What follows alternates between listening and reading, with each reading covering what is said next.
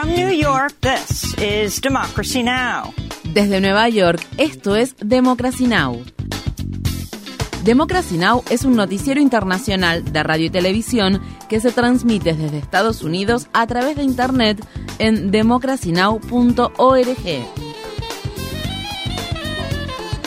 Welcome to Democracy Now!, democracynow.org. Bienvenidos a Democracy Now! en español democracynow.org barra es. El informativo de Guerra y Paz con Amy Goodman.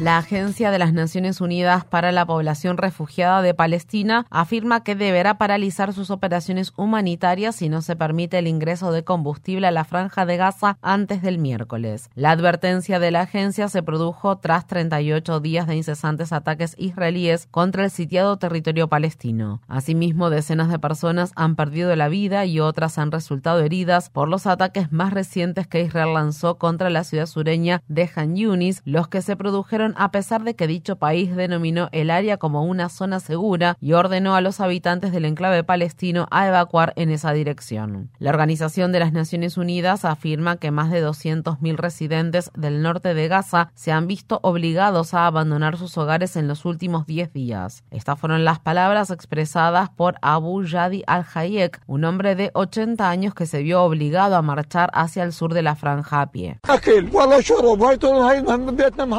Tenemos comida ni agua y fuimos desplazados de nuestros hogares. Nuestro edificio fue destruido con nuestras pertenencias en su interior. Yo estoy huyendo con la ropa que traigo puesta. Todos tenemos solo la ropa que traemos puesta y no sabemos qué hacer. ¿Qué podemos hacer?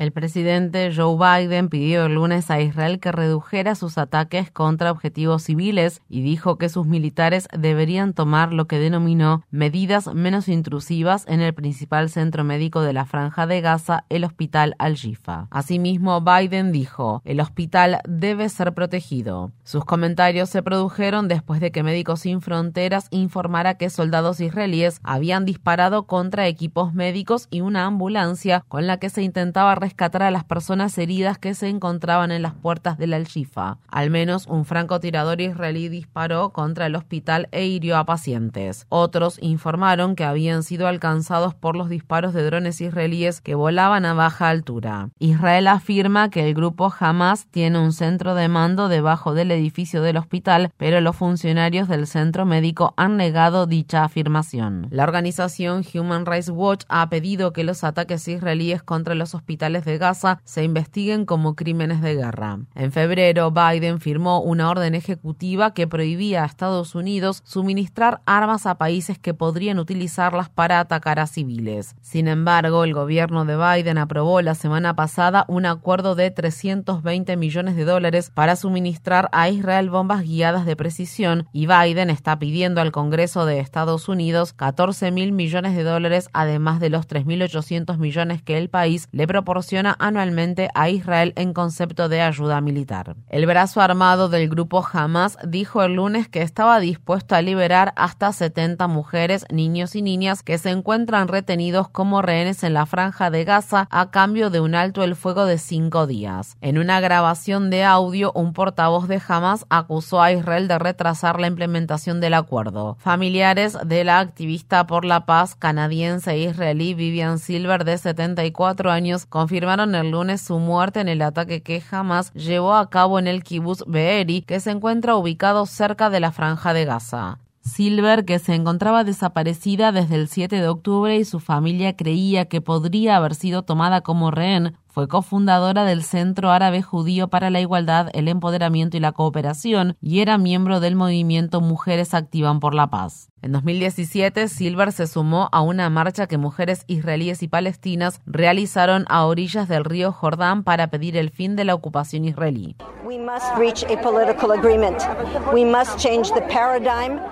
Debemos llegar a un acuerdo político. Debemos cambiar el paradigma que nos han enseñado durante siete décadas, el que establece que solo la guerra traerá la paz. Ya no creemos en eso. Se ha demostrado que no es cierto. Los bombardeos militares que Israel lanzó el lunes contra el sur del Líbano se cobraron la vida de dos personas cerca de la frontera con Israel. Por otra parte, un empleado de una empresa de suministro eléctrico israelí murió a causa de las heridas producto de un bombardeo que el grupo Hezbollah llevó a cabo el domingo en el norte de Israel, en el que 13 civiles resultaron heridos. También el lunes, varios periodistas fueron alcanzados por el fuego de artillería del ejército israelí mientras cubrían los bombardeos desde la localidad fronteriza libanesa de Yaroun. El ataque hirió a un camarógrafo de la cadena Al Jazeera y dañó el equipamiento. Por su parte, un equipo de televisión libanés estaba transmitiendo en vivo cuando ocurrió el ataque.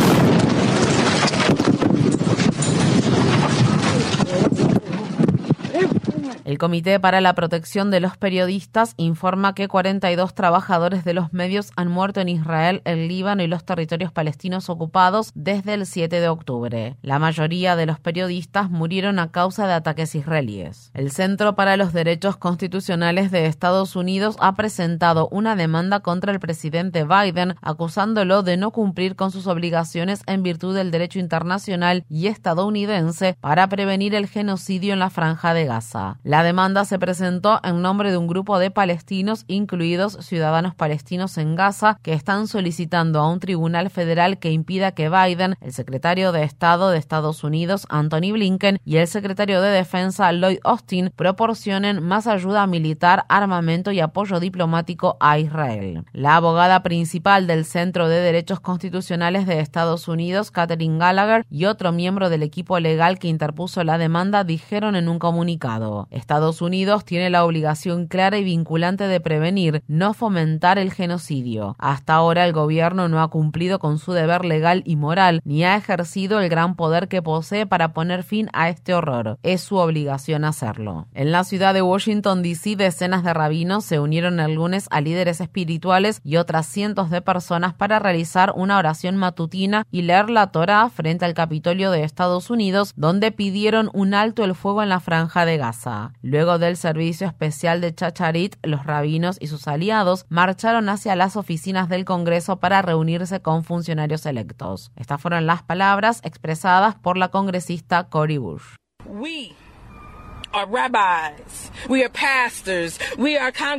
Nosotros somos rabinos, somos pastores, somos miembros del Congreso, somos familiares supervivientes, somos seres humanos y nuestra fe nos obliga a exigir un alto del fuego ahora, a exigir el fin de los actos de violencia ahora, a exigir que el amor, la paz, la justicia y la humanidad reinen y estén en el centro de todo nuestro trabajo ahora, no mañana, ni la semana que viene, ni en un mes, ni en un año, ahora, alto el fuego ya, alto el fuego ya, alto el fuego ya.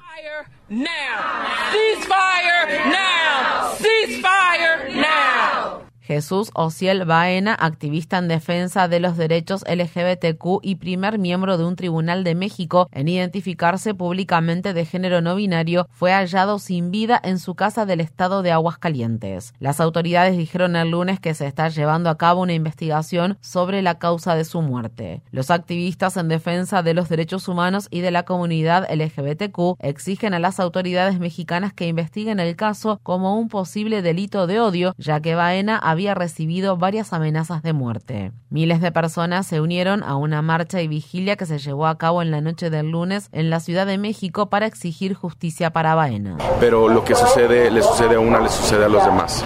El que busquemos que ni una persona más lo vuelva a vivir y que ni una persona más pierda la vida por, por razones como esta, como por, por crímenes de odio.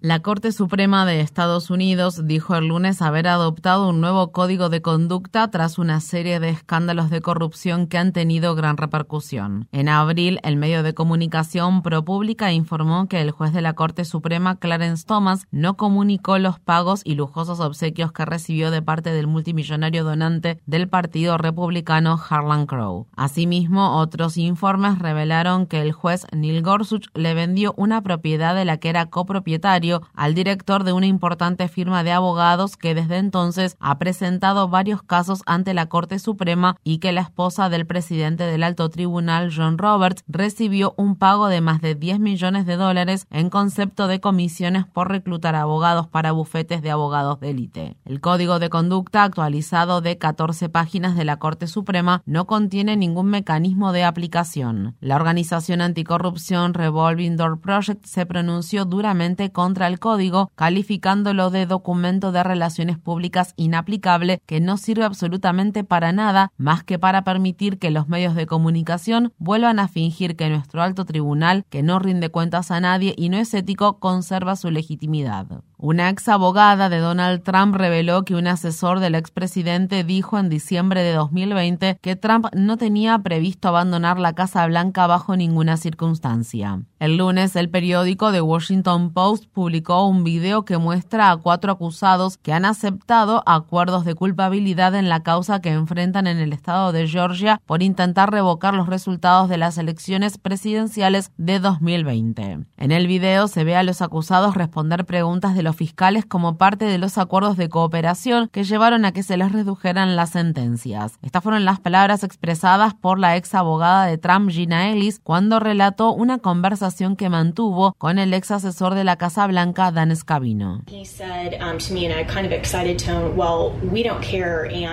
Me dijo en un tono algo emocionado, bueno, no nos importa, y no nos vamos a ir. Y le dije, ¿qué quieres decir? A lo que él respondió, bueno, el jefe, es decir, el presidente Trump, todos les decían el jefe, así lo llamábamos todos. Dijo, el jefe no se va a ir bajo ninguna circunstancia, simplemente nos mantendremos en el poder. A pesar de los problemas legales que enfrenta, el expresidente sigue siendo el favorito para la nominación presidencial del Partido Republicano para las elecciones de 2024. El domingo, Trump provocó una nueva indignación tras hablar en un acto político que brindó para sus seguidores en el estado de Nuevo Hampshire por el Día de los Veteranos.